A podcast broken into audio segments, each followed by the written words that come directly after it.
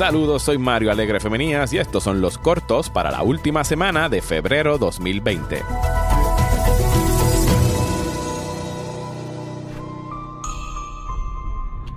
I feel really connected to this neighborhood.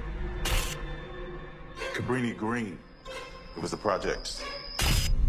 I just moved in around the corner. The old candy factory. I'm an artist. You looking for Candyman?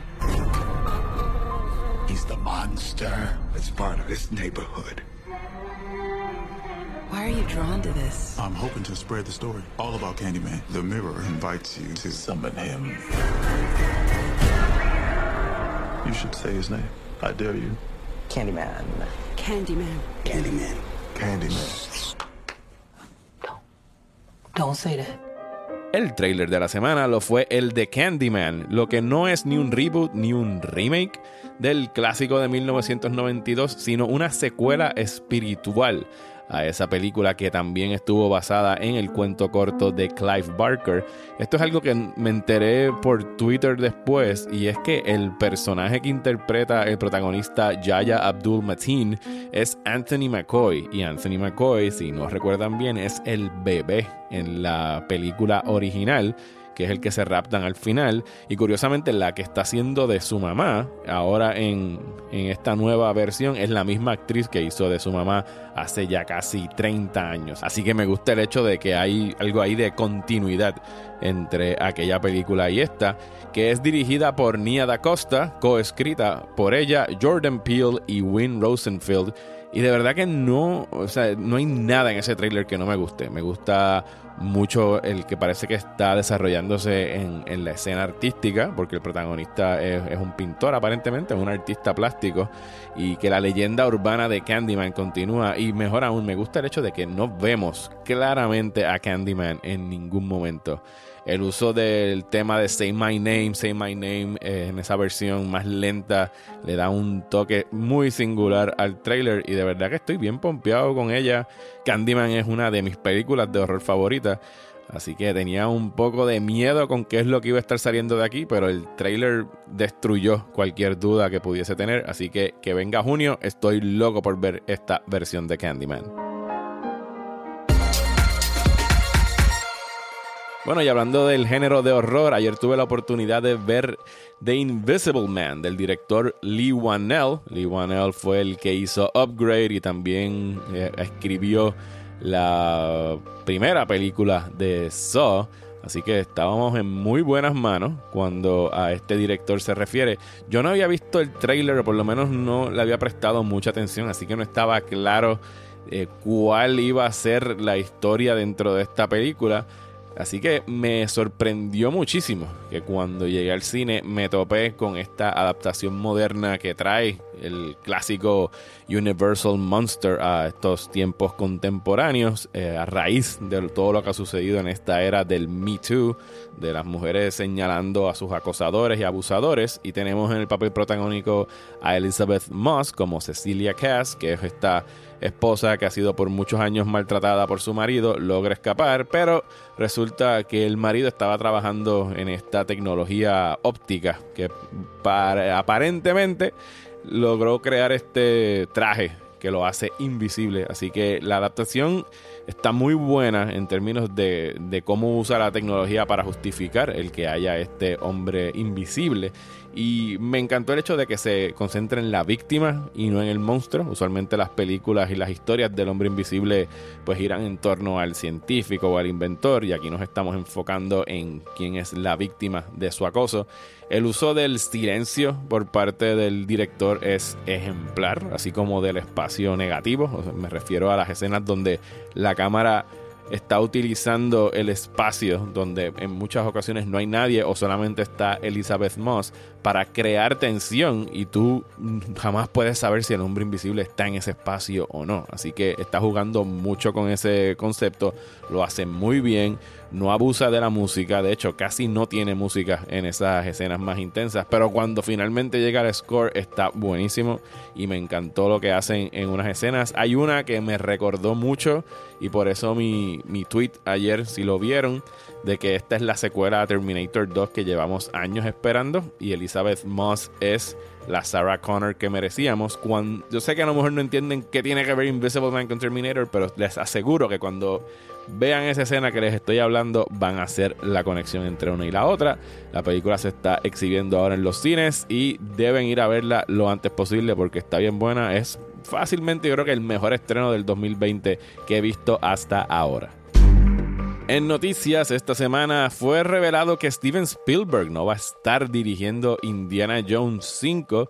Yo no, pues no me sentí defraudado por el anuncio porque honestamente pienso que Spielberg ya no tiene nada que aportar a la franquicia de Indiana Jones. O sea, es algo que ya ha hecho cuatro veces. La última no fue particularmente buena. Yo puedo defender los primeros 30 minutos de Crystal Skull, pero más allá de eso es, es un desastre. Y de hecho, me emociona más lo que han estado rumorando y es que están tratando de conseguir al director James Mangold para que tome las riendas de esta película. Mangold, por supuesto, es el director de Ford vs. Ferrari y Logan. Así que yo pienso que sangre nueva para James Bond no estaría de más. Eh, también hay que pensar que Harrison Ford tiene 77, 78 años. Yo no sé cuánto ellos piensan ponerlo a hacer creíblemente dentro de una película de acción en lo que se refiere a los stunts. Digo, obviamente va a haber stunt doubles, pero ¿cómo se supone que nosotros creamos que este señor, este abuelito, va a poder estar haciendo las cosas que lo hemos estado viendo? Yo espero de verdad que tomen en consideración la edad que tiene y traten de ajustar la historia de alguna forma hay que ver, hay que ver qué va a pasar. No sé si de repente los planes se van a caer o, es Disney. De verdad que ellos están bien confiados en sus franquicias, así que van a hacer todo lo posible por llevarla a los cines, pero ojalá que sea con James Mangold. También nos enteramos que No Time to Die, la nueva película de James Bond, va a ser la película más larga en la historia de este personaje. Va a durar 163 minutos, esos son 2 horas y 43 minutos con todo y créditos.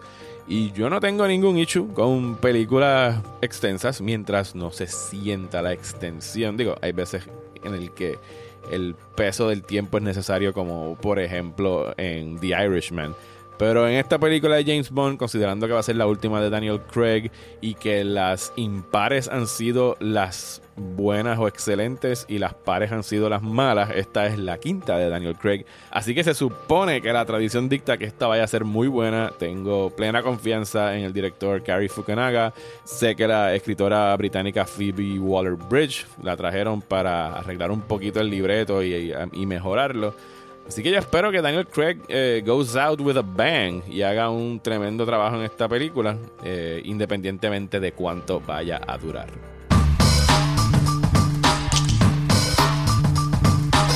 Bueno, y para cerrar algunos anuncios, la semana que viene estrena Onward. Algunos de ustedes que están en el Patreon en los niveles más altos pudieron eh, participar de un sorteo de taquillas para la premiera, así que espero que la disfruten. Ya yo tuve eh, chance de verla y quedé bastante conmovido con, con, la película. No será una de mis favoritas de Pixar y no creo que vaya a ser quizás la favorita de nadie. Está como que en ese segundo grupito de películas de Pixar que son buenas pero no geniales, pero no todas pueden ser eh, obras maestras, por supuesto.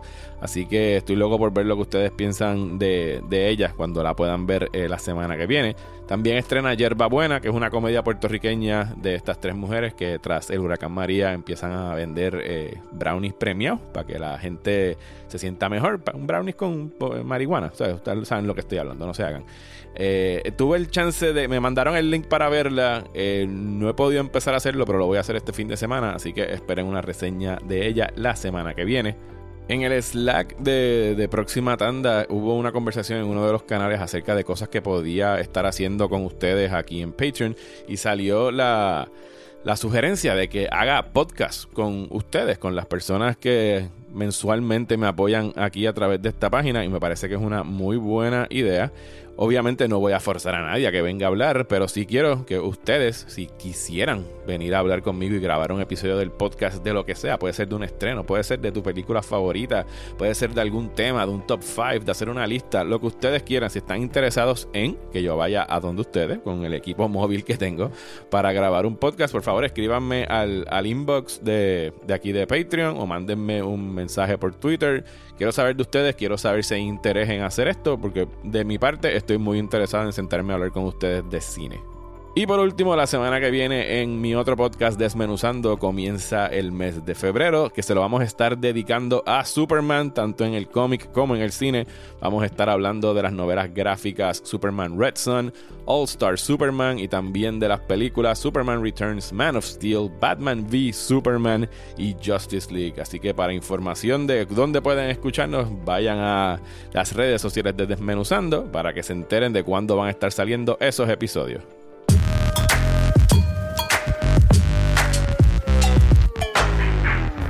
Muchísimas gracias por su apoyo todos los meses aquí a través del Patreon de Próxima Tanda y será hasta la próxima semana en esta cápsula de los cortos.